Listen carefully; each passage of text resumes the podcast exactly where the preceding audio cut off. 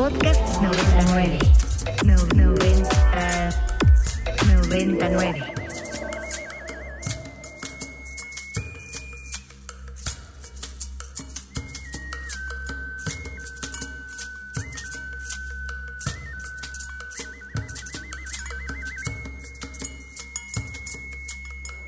Esto que estamos escuchando de fondo es una rolita que me encontré esta mañana haciendo un search en Spotify y en otras plataformas sobre música que llevara por título la palabra Tlatelolco. Se llama Tlatelolco Market, es de unos compitas llamados Cinematic Delirium y está por acá en el Spotify, échenle un cáliz a lo que hacen. Sonidos muy roots, mucha pues pues mucha dimensión sonora de un pasado que está ahí latente y que y que surge desde este espacio que muchos de los chilangos le tenemos un aprecio particular que es Tlatelolco. Y justamente sobre Tlatelolco nos va a platicar eh, Balán Bartolomé quien es eh, uno de nuestros invitados del día de hoy y junto con otro artista, Antonio Monroy, desarrollan desde hace un par de años un proyecto muy interesante que está creando un satélite para el arte contemporáneo en una zona que de por sí ya tiene mucha tradición cultural, pero que ha tenido pues un, un nuevo foco desde las artes visuales a partir de esta iniciativa que se llama la Bienal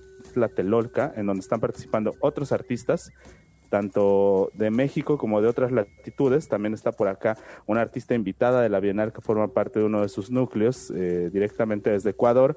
Y pues bienvenidos. Hola Balam, ¿cómo estás? Bienvenido. Hola Isaac, muchas gracias. Muchas gracias por invitarnos. Eh, a platicar sobre este proyecto que estamos haciendo en Tlatelolco.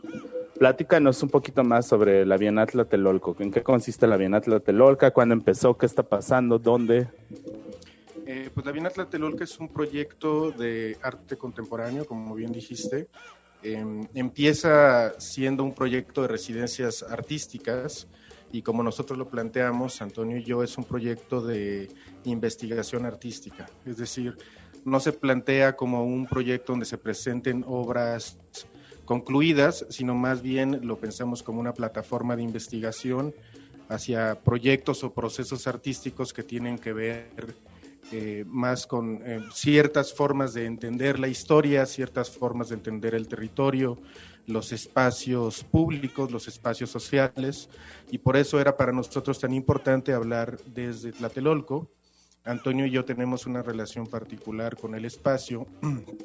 Antonio porque ya había estado trabajando de tiempo atrás con Central de Maquetas a partir de un proyecto que se llama Tlatelolco Central y yo porque vivo en Tlatelolco desde hace más de 10 años y porque mi relación con Tlatelolco está cargada de memorias afectivas, que también es un punto que nos parecía importante eh, tocar, es decir, la memoria personal como una forma de construir la historia y no la historia desde el punto de vista hegemónico, desde el punto de vista político que se nos es enseñado en las escuelas, digamos, ¿no? Entonces, em, pues eso, desde hace dos años decidimos plantear una serie de ejes, digamos, temáticos, a partir de los cuales entender este lugar, ¿no? Y a partir de ahí eh, quisimos invitar artistas a que trabajaran con estos temas. Qué bien, además, como bien mencionas, Tlatelolco es un lugar que, con mucha historia, mucha energía y es icónico aquí en la Ciudad de México y me gustaría preguntarte cómo ha sido toda tu esa transición de llevar a Bienal de su nacimiento hasta el día de hoy, eh, cómo ves esa misión y ese objetivo que tenías al momento de crearlo. Pues tiene una jiribilla esa historia. Se llama Bienal un poco haciendo, digamos, como una especie de guiño irónico, una broma alrededor de las grandes instituciones bienales del arte contemporáneo que en el mundo legitiman y posicionan a través de eh, procesos que no necesariamente tienen que ver con el arte, digamos, sino muchas veces con el mercado o con otro tipo de plataformas. Y entonces eh, Antonio y yo cuando empezamos a hablar de ello decidimos, bueno, ¿por qué no tú y yo, que somos dos personas que no tenemos recursos, podemos inventarnos una bienal? ¿no? Eh, y parte de lo que nos interesaba era justamente el tratar de hacer eh, vínculos con artistas que trabajaran de una forma que nos resultara interesantes a nosotros, interesante a nosotros, para generar a partir de ahí como una serie de redes, ¿no? Eh, platicamos eh, con Isaac, que también fue eh, Tlatelolca por muchísimo tiempo y a partir de ahí fuimos creando esta idea. Era bienal porque la empezamos hace dos años y se concluía, o más bien empezaba o daba resultados en agosto de este año, cuando se, cumplen los, se cumplieron los 500 años de la, pues de la caída de Tlatelolco y un poco de la generación de esto que ahora entendemos como México, que antes no era tal, ¿no? Y que tiene mucho que ver con Tlatelolco. Tlatelolco es un ombligo eh, digamos, de la historia de México. Muchísimas cosas, hitos importantísimos suceden en Tlatelolco, de distintas épocas además, ¿no? Desde la derrota, digamos, o la, la, caída de, de, las tropas mexicas frente a, eh, a las tropas españolas, lo que después fue la República de Indios, lo que se hizo ahí como un centro como de intercambio de conocimientos, luego desde luego el 2 de octubre, por supuesto un poquito antes la creación de la unidad habitacional, ¿no? como una especie de utopía urbana que se volvió distopía, y lo que ello concluye con el sismo del 85, que es justamente la caída de este proyecto nacional moderno. ¿no? Entonces ya estaba dado, ya estaban sentadas las bases para hacer algo ahí, y pues nosotros tomamos un poco de eso para para hacer el proyecto. Y pues ahora, ahora es el, momento histórico de la Bienal Tlatelolca, que eso va a estar chido, ¿no? Se va a inscribir ahí en la historia de, del, paisaje. Y, bueno, y tenemos por acá otra invitada, Stephanie, ¿cómo estás? Bienvenida. Nos da mucho gusto abrirte los micrófonos de, de Radio Chilango, que además es una emisión para chilangos, y pues probablemente tú te estás achilangando un poco. ¿Qué onda? Platícanos, ¿cómo fue tu experiencia de acercarte a Tlatelolco? ¿Qué viste ahí? ¿Qué te interesó? Pues justamente, hola y gracias por tenerme acá. Ah, justamente es una cosa muy extraña porque ya habíamos hablado con Balam ah, desde hace un par de años, creo. Entonces ya como que me comencé a... Sí, comencé a buscar y a ver como este lugar, cuál es la historia y todo lo demás, y aproximarme antes de venir, ¿no? Entonces eso fue también como interesante de ese doble tiempo de ya ver la ciudad, el, el, barrio antes de llegar al barrio. Entonces ahí como eso también puede impactar a las cosas que ya comencé a hacer y cómo van a desarrollarse también acá. ¿Hace cuánto llegaste, además? En septiembre. Ok, ya llevas un año aquí, ya... No, en septiembre de este año. De este año. perfecto. bueno, bueno, poco a poco. La verdad es que eh, es una ciudad que abraza a los internacionales bastante bien, o no sé cómo tú lo veas.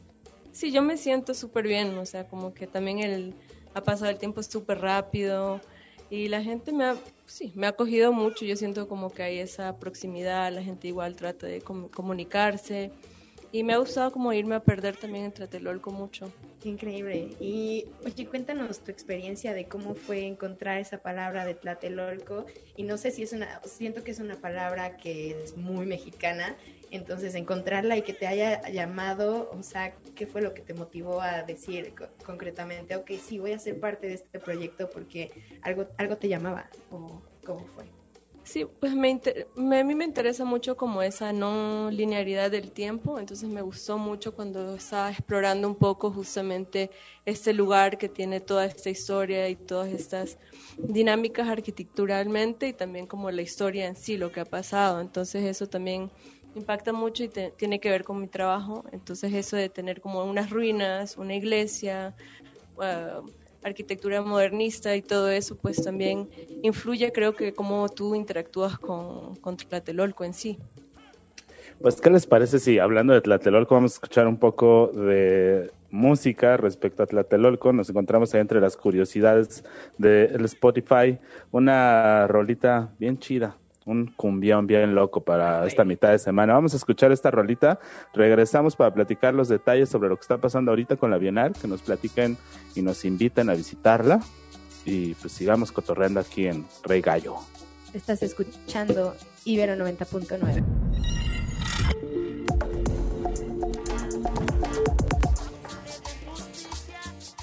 Y eso, ¿qué suena? Corre cargo de los monjes y se titula La cumbia de Tlatelolco y es para ponernos bien, que amarre ese tequilita, que se sienta esa vibra de Tlatelolco, porque realmente si son chilangos deberían darse una vuelta, es un, es un must, es un deber ir y vivir eh, una mañana de domingo, no sé qué se hace por ahí. Pues en domingo te vas a la lagunilla y te cruzas a Tlate, vas al centro cultural, te regresas a la lagunilla, te refrescas, luego regresas al cultural a ver una película. No se la sabe, Ya no, sabes. hombre, no, pues, o Luego sea, te vas a la- experiencia se, se sienten esas palabras que se ha hecho. Si llegas temprano te vas a la barbacoa. Pa' Hay un montón de cosas que hacer.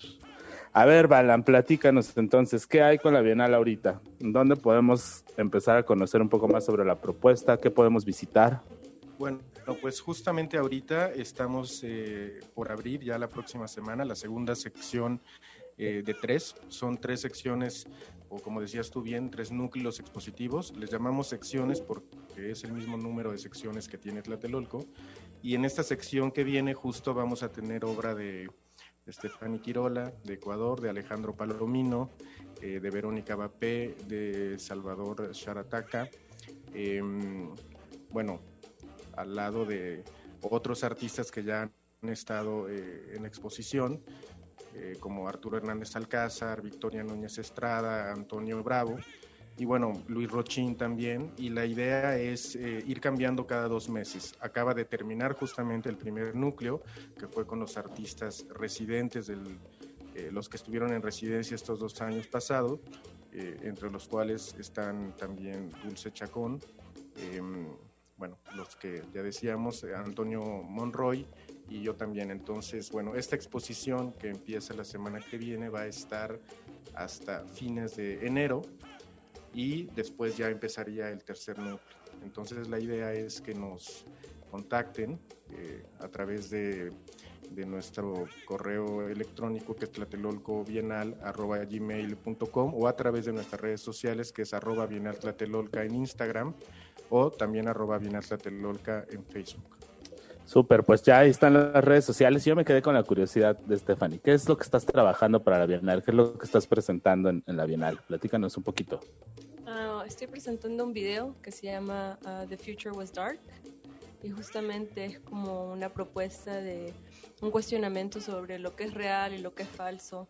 En momentos también hay música, que es como un San Juanito de Ecuador, y es como también un imaginarse un ritual. Entonces entras en el momento que está en la noche y entras en este otro lugar de ficción en el que también pues los cuerpos, las partes del cuerpo se, se desintegran, entonces es como solo una boca o solo una cabeza que están ahí conversando y también invitándote a que seas parte de este ritual. Entonces hay mucho como luz y oscuridad. Di- Dijiste una cabeza, una boca y me acordé del mural este de Siqueiros, ¿no? Donde está la cabeza del Quetzalcoatl ahí desprendida del muro y que es como una escultura. Una de las cosas más bellas de Tlatelolco, pero pues está cerrado, ¿no? Desde el 2017 ahí ese mural. Tiene un rato cerrado, está en restauración, pero parece que lo van a dejar con acabados de lujo.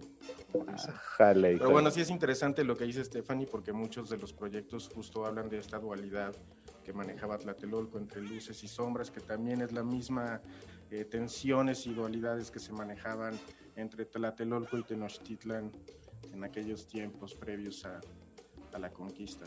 Me faltó mencionar a Katia Tirado, que también va a estar eh, presente con un video en la exposición. Eh, bueno, y esperamos que nos escriban, que nos visiten y que aprovechen para darse una vuelta por Tlatelolco, comer barbacoa, tomarse un pulquito, visitar la lagunilla, la iglesia, donde se bautizó a Juan Diego, etcétera, etcétera, etcétera.